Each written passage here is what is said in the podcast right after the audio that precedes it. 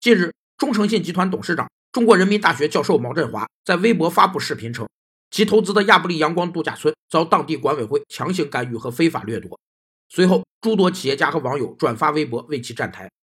这种大众传媒对社会生活中各种违法违纪行为进行披露、报道和评论，以支持和监督国家机关的方式，被称为媒体监督，是社会监督体系的重要组成部分，也是公民私权的集合，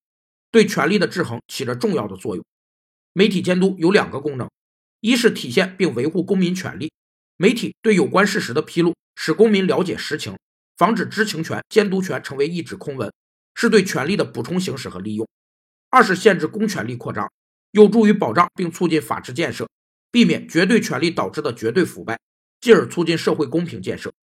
日前，黑龙江省政府的调查组决定对亚布力管委会负责人给予严厉处分，责令亚布力管委会向阳光度假村道歉。